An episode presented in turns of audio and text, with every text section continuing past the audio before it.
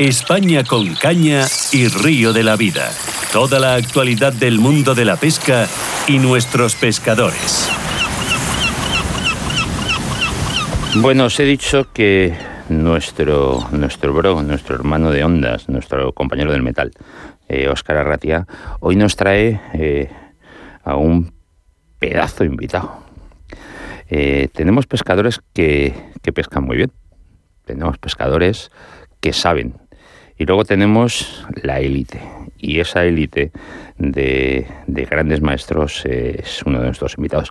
Don Jorge, mm, uy Jorge, perdón, don Oscar Arratia, buenos días.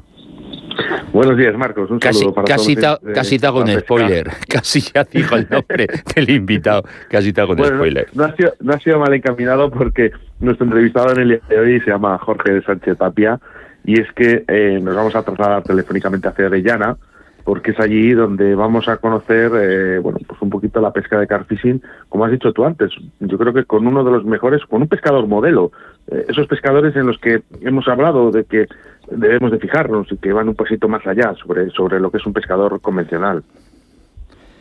Y eh, además, Marcos, sí. te tengo que decir que es la persona en la que yo he confiado para bucear dentro de las aguas durante más de una hora y muy cómodamente durante este verano. Eh, Jorge, buenos días. Muy buenos días, Marco. Oye, buenos días, eh, lo que me acaba de contar me acaba de cabrear mucho porque llevo detrás, llevo detrás de meter a, a Oscar debajo del agua.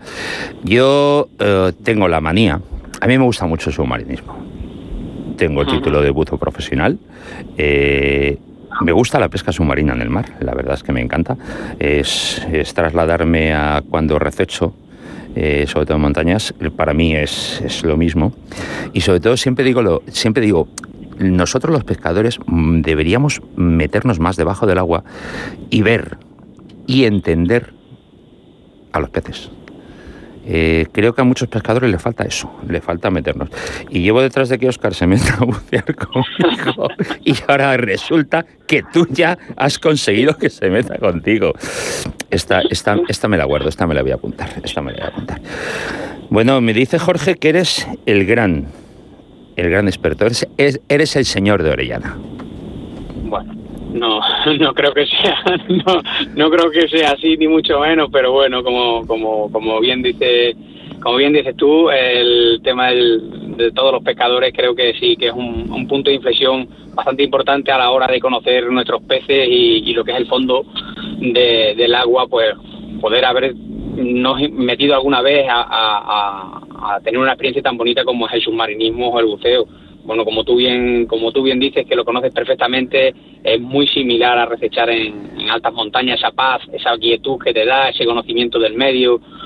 es fantástico, es algo que, que todos los pescadores, a los que nos gusta el agua, además yo creo que todos tienen ese punto de, de haber querido saber lo que hay siempre debajo del agua. Lo que pasa que, bueno, hay compañeros que, que tienen esa valentía o, o digamos ese quitarse ese prejuicio de, introducirse en el agua y otros pues bueno pues les cuesta más como como le pasaba a Oscar.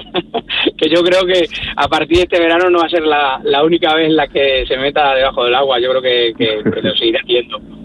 Yo mira eh, no sé te lo ha comentado Oscar yo tengo una casa en las lagunas de Ruidera. Eh, a pie de mi casa tengo una de las lagunas.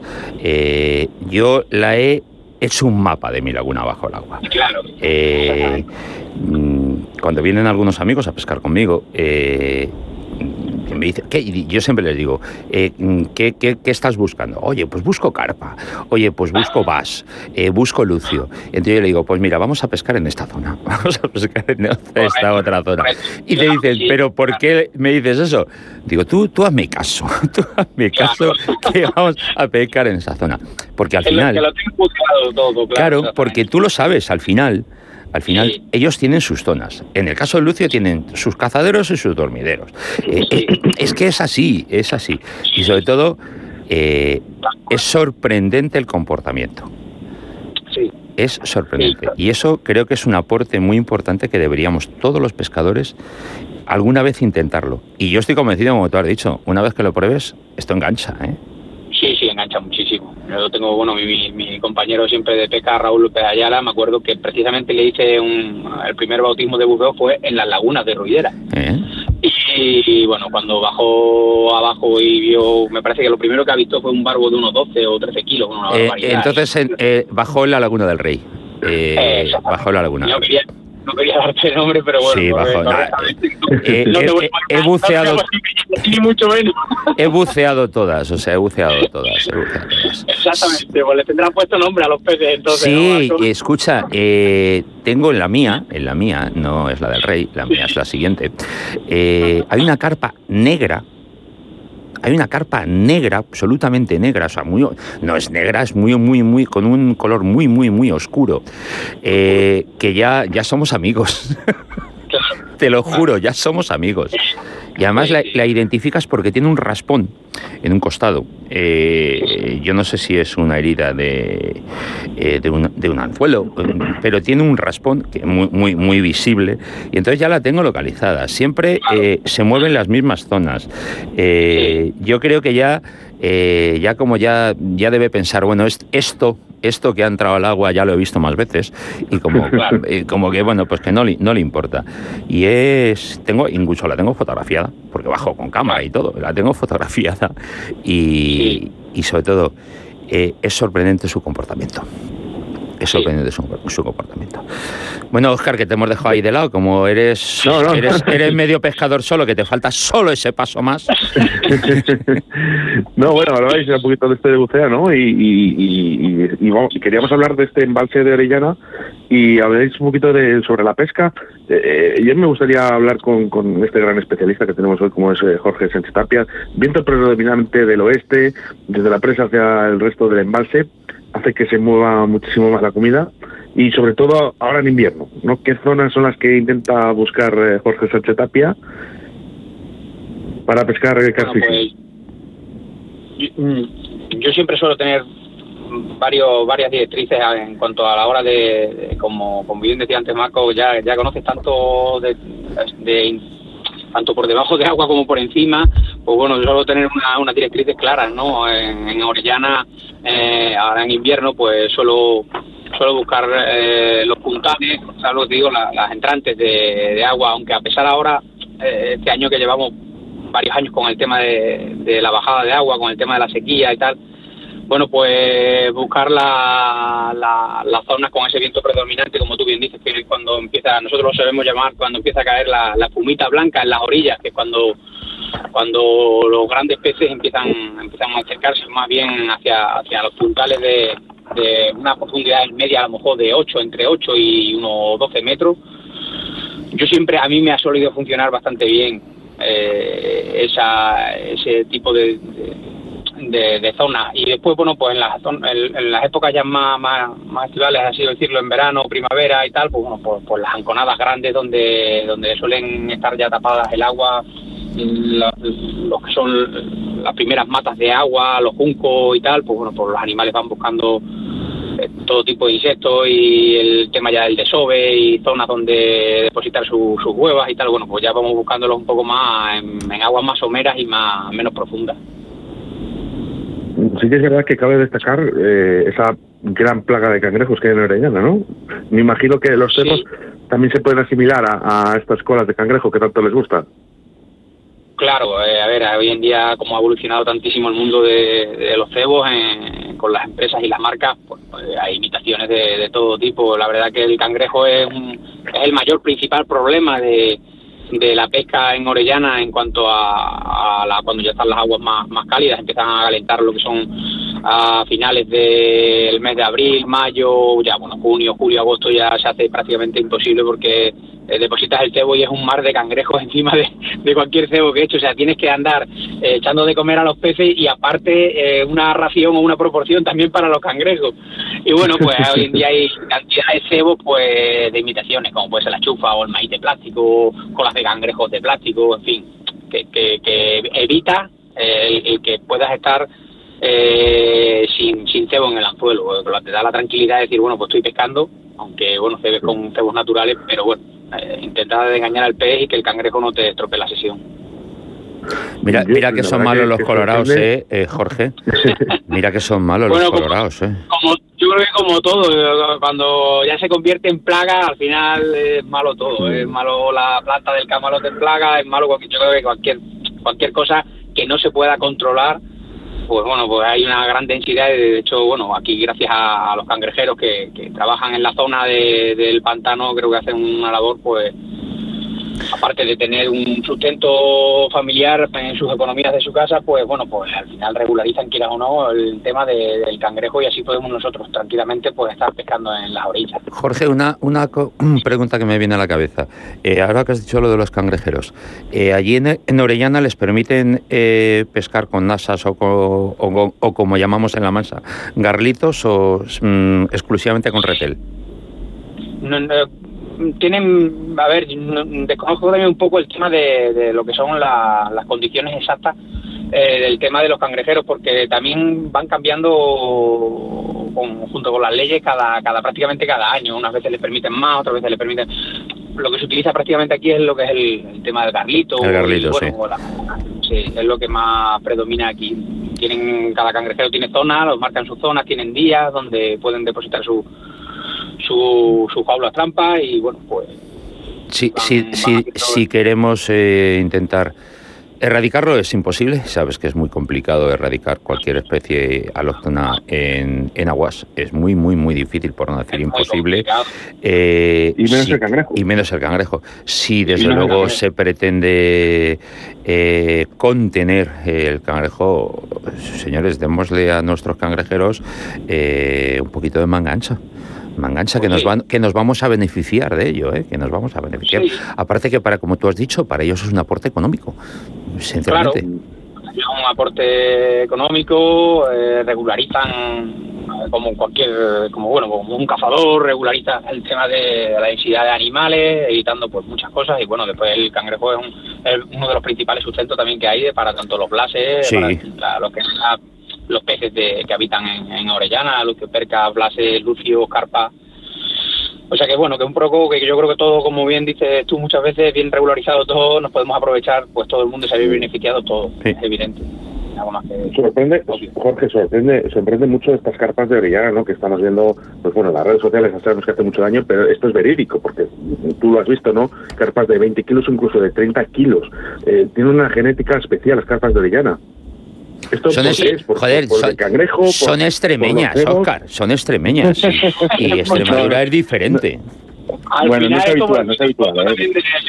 al final es un poco como el también de los vascos, ¿no? Eh, que, que, bueno, como, como decir que bueno que son extremeñas, bueno, eh, a ver, yo sí que te puedo dar mi, mi opinión en cuanto a otros embalses y creo que, que es muy bestia la carpa de, de Orellana, la, su arrancada, su fortaleza, eh, es una carpa muy estilizada, más bien también muy muy larga, no sé si es que a, raíz del tema de, de, de con- como son carpas que provienen de todas del río Guadiana. Y bueno pues un, es un animal que, que a mí me a mí me apasiona en cuanto a lo que es su lucha. O sea una carpa de 11 kilos de 10 de 12 kilos en Orellana montado en una barca o en, en cualquier eh, en un pato incluso te da una lucha y una, una briega descomunal en otros envases bueno pues he tenido la oportunidad de pescar y no no no he notado esa diferencia con, con, la carpa de Orellana yo creo que eso entre otras cosas hace un poco eh, también la fiebre que hay por, por este envase emblemático, tanto para, para el tema del car fishing como para otras modalidades. Y además sí que tienen una, una picada especial, ¿no? Eh, las carpas de Orellana. Sí, sí, sí. Como te he dicho anteriormente, eh, tienen un arranque y es que no, no dan su brazo a torcer. Es, es una caña que es una carpa que va muy constante a full y busca busca busca profundidades. Bueno, te hace girar la barca varias veces.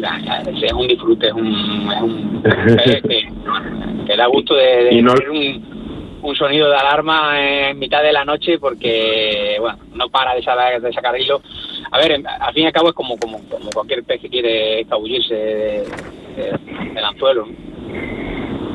No me quiero olvidar tampoco de nuestros famosos barbos, nuestra especie endémica, que Raúl López Ayala, por cierto, además, dentro de muy poquito estará esa barbería ibérica, donde les ha estudiado perfectamente en un documental precioso que vamos a ver dentro de muy poquito, pero también hay grandes barbos ahí en Orellana. sí le pasa un poco similar al tema de las tencas. hay poca densidad de barbos y poca densidad de tencas, pero son, son increíblemente enormes. Yo creo que, bien dada por la, por la dieta que decíamos antes del tema del cangrejo, que es uno de los principales de, animal de sustento del barbo. Bueno, el barbo allá en esas dimensiones, pues alevines, alevines pues bueno, eh, también entran parte dentro de su, de su comida habitual, pero los barbos son suelen ser un poco, pero grandísimos. Y bueno, ya la arrancada de un barbo en Orellana eh, para cualquier pescador un sueño. Prácticamente es un, es un sueño. Eh, Oye, me cabe la duda, como, como en otros ríos o, embalses. me, cabe la duda, como en otros ríos o embalses, ¿no? que, que estamos llenos absolutamente de este famoso pez llamado alburro. Eh, cuéntanos, Jorge, si hay muchos en, Orellana. Porque esto puede ser prácticamente también comida para, para estos grandes peces también. Claro, el, alburno como, como pez pasto, así como solemos llamarlo, pues bueno, pues en cuanto desde que se introdujo aquí en, en Orellana, bueno, pues igual, viene a pasar dentro de la dieta de, del barbo, de la carpa y, y de la mayoría de, los, de las especies que hay, el lucio, lucio perca, blas, y hombre, eh, el tema del alburno hay una densidad ahora mismo bastante considerable eh, muy similar a lo de los otros embalses como, como puede ser la Serena o el, o el Zújar, donde ha ido bueno, apartando un poco otras especies de aquí autóctonas como puede ser la boga y tal, pero bueno, al final es un pez que está en el pantano y, hay que aprovecharlo, pues bueno, de diferentes formas.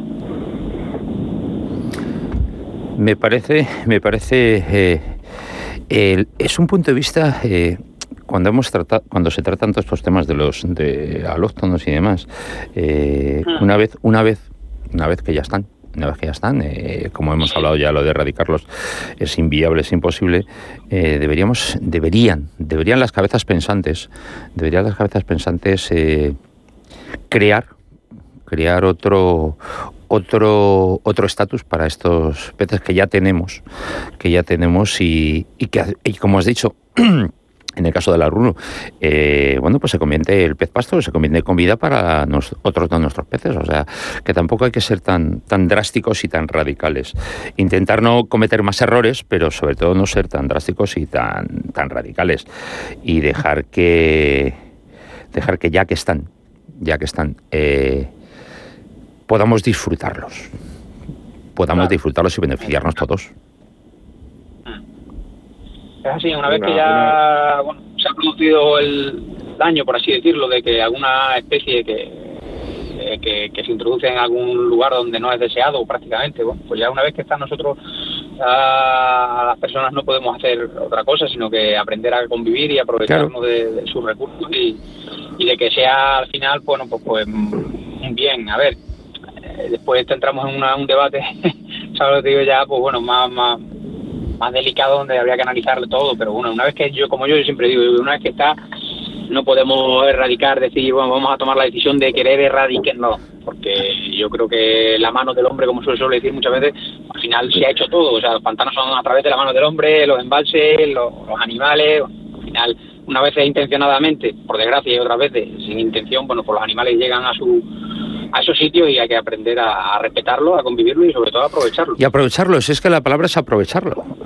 Sí, sí. Aprovechémoslo, ya está, ya lo tenemos, aprovechémoslo. Y, y ha dicho unas palabras que, esto es verdad. ¿eh? Eh, la mano del hombre es la que realmente perjudica. Si dejamos a la naturaleza que haga su proceso de vida, eh, creo que es muchísimo más inteligente que todos nosotros juntos. O sea que yo creo que es importante que dejemos a la naturaleza, pero que la mano del hombre no esté, no esté en, este, en estos momentos. Y aquí ya sí que quiero decir una cosa a, todos nuestros oyentes. una llamada a la coherencia en esta sociedad. Yo creo que es hora de dar paso a, a las personas inteligentes y dejar a tontos motivados. Yo, mi opinión, no quiero que se. En mi opinión, por ejemplo, ¿eh? yo creo que no es necesario que nos manejen analfabetos y sí prefiero que me gobierne y que hagan cosas y que se pongan leyes con coherencia, ¿eh? personas que han estudiado para ello.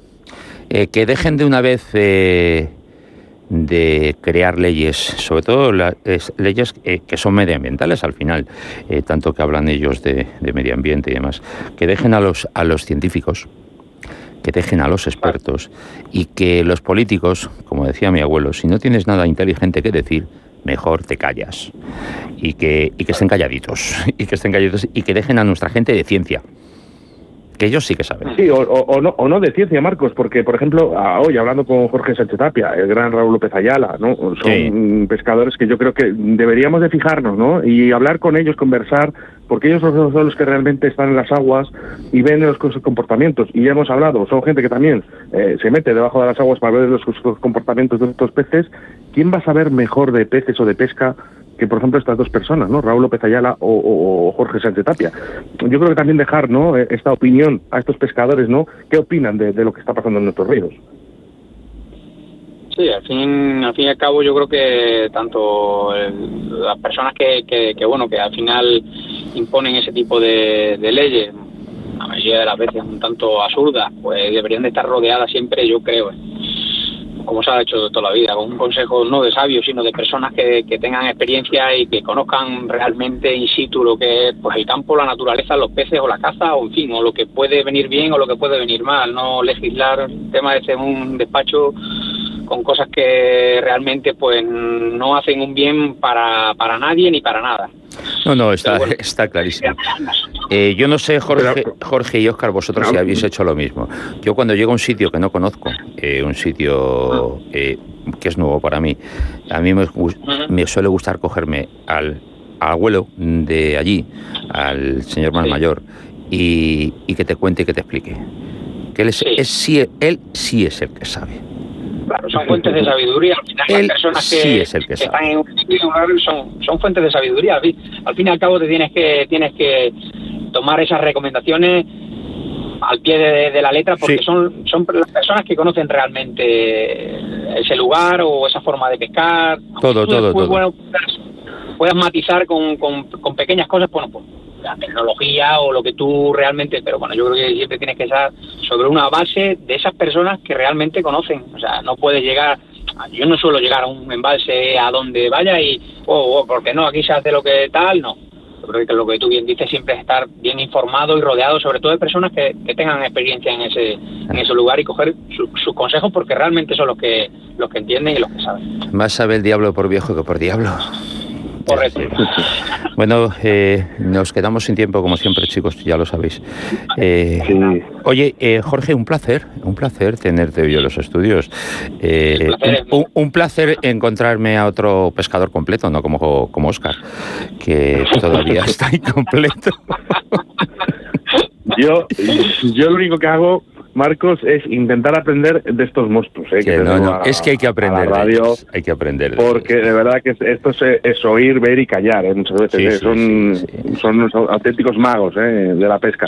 Y bueno, pues desearle lo mejor este, bueno, pues durante este fin de semana a Jorge, que sé que se va de caza, que también es un buen cazador. ¿Te vas de caza, Jorge? ¿Dónde vas? Pues mira, voy a Cuenca, bueno, a un pueblecito que se llama El Herrumblar. Ajá. Vamos a a, ahí a sacar uno, un radito los podencos y a echar una jornada de conejo ah, bien, bien, bien, bien, con buenos compañeros que al final de, lo que se trata. Bueno, pues mira, ves, eso ya, ya, ya, te, ya te llamaré y si te gusta el conejo y, cazas con podenco, ya te, ya te llamaré y te voy a llevar a algún sitio divertido con absoluta plaga, con absoluta plaga, donde realmente, como yo digo, no vamos a cazar, vamos a hacer un trabajo. Vamos a un, un, trabajo en beneficio de, los pobres agricultores de la zona que están ya desesperados y ya vas a ver cómo te vas a divertir. Nos podemos, nos podemos llevar a Oscar que lance la caña allí. a ver si pillar. Yo no me, no me muevo de la caña yo, ¿eh? Oye, y ahora que acaba de decir Jorge, eh, un saludito eh, para toda la gente de Rumblar, ¿vale? Eh, que es un municipio español que está situado al sureste de la provincia de Cuenca, en la comunidad de Castilla-La Mancha. Eh, un saludito para ellos, que por cierto tienen la mayor productividad de champiñones de prácticamente de Europa. y yo creo que merece mucho la pena que pasemos por allí. Aunque sea pasar que el coche, parar, parar, en Rumblar, ¿eh? porque vais a dar A comer y comprar champiñones, ya lo sabéis, lo que Bueno, chicos, un fuerte abrazo a los dos. Bueno, un saludo. Venga, hasta luego.